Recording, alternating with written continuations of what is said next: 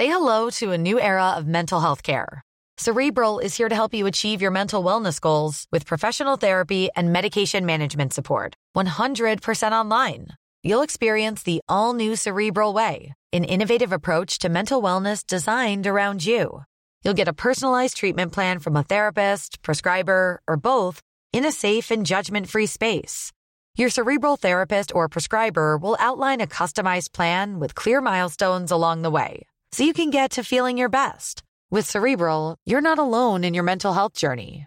We're here to empower you to live a fulfilling life.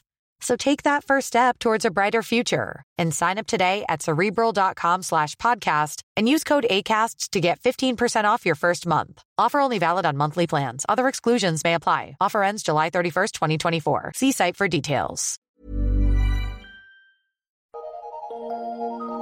Eu sou Mário Persona e essas são as respostas que eu dei aos que me perguntaram sobre a Bíblia. Você escreveu contando de uma igreja, vamos pôr aqui entre aspas essa igreja, que você frequentou, na, na qual o, abre aspas, bispo primaz, fecha aspas, exigia que os membros da congregação repartissem com ele todos os bens que possuíssem. E é que lindo, né? E ele baseava-se na passagem de Gálatas 6,6. Pelo que eu entendi, o sujeito não se contentava, ou não se contenta, deve existir ainda, com um dízimo de 10%, que ainda assim era uma instituição dada a Israel e erroneamente adotada por alguns cristãos. E ele quer logo 50%. Uau! A sua dúvida é se você se seria mesmo preciso alguém vender tudo o que adquiriu ao longo da vida para repartir com o tal, abre aspas, bispo primaz, fecha aspas, ou com uma pessoa que o instrui na palavra de Deus. Bem, a passagem em Gálatas 6,6 não é no sentido de dividir ao meio o que você possui e dar metade para quem lhe instrui na palavra de Deus. O sentido da palavra é compartilhar daquilo que você tem, não de dividir como se faz uma herança entre filhos. Compartilhar. É evidente que aquele que é instruído, ele deve sim ajudar materialmente aquele que o instrui. Mas isso não significa incluí-lo em sua lista de herdeiros. Mesmo porque nós somos instruídos não apenas por uma pessoa, mas por muitas. Já pensou você ter que dividir tudo que você tem com todas as pessoas de quem aprende alguma coisa?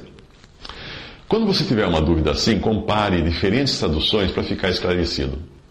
A Bíblia, na versão Almeida Corrigida Fiel. E o que é instruído na palavra, reparta de todos os seus bens com aquele que o instrui ao meio da revista atualizada, essa outra versão. Mas aquele que está sendo instruído na palavra, faça participante de todas as coisas boas aquele que o instrui. Versão, nova versão internacional, NVI. O que está sendo instruído na palavra, partilhe todas as coisas boas com quem o instrui. Somente um lobo, um lobo de rapina, poderia cobrar de outros que dividissem os seus bens com ele da forma como você falou que esse tal de, abre aspas, bispo primaz, fecha aspas, está fazendo. E mesmo que a palavra de Deus ordenasse explicitamente que é para você dar metade de todos os seus bens para alguém específico, o que ela não diz, mesmo se dissesse, esta seria uma ordem dada àquele que dá, e não ao que recebe. Entendeu o que eu quis dizer? Se a palavra de Deus diz que nós devemos ajudar um pobre, por exemplo. Ela não está dizendo para o pobre que ele tem que ser ajudado.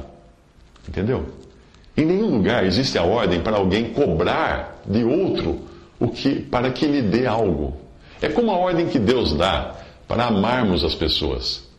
Eu devo amar o próximo, você deve amar o próximo. Deus fala para nós amarmos o próximo, mas em nenhum lugar diz que o próximo deva pedir esse amor ou exigir. Você não me ama, você precisa me amar. A Bíblia diz que você precisa. Não, mas a Bíblia diz para mim.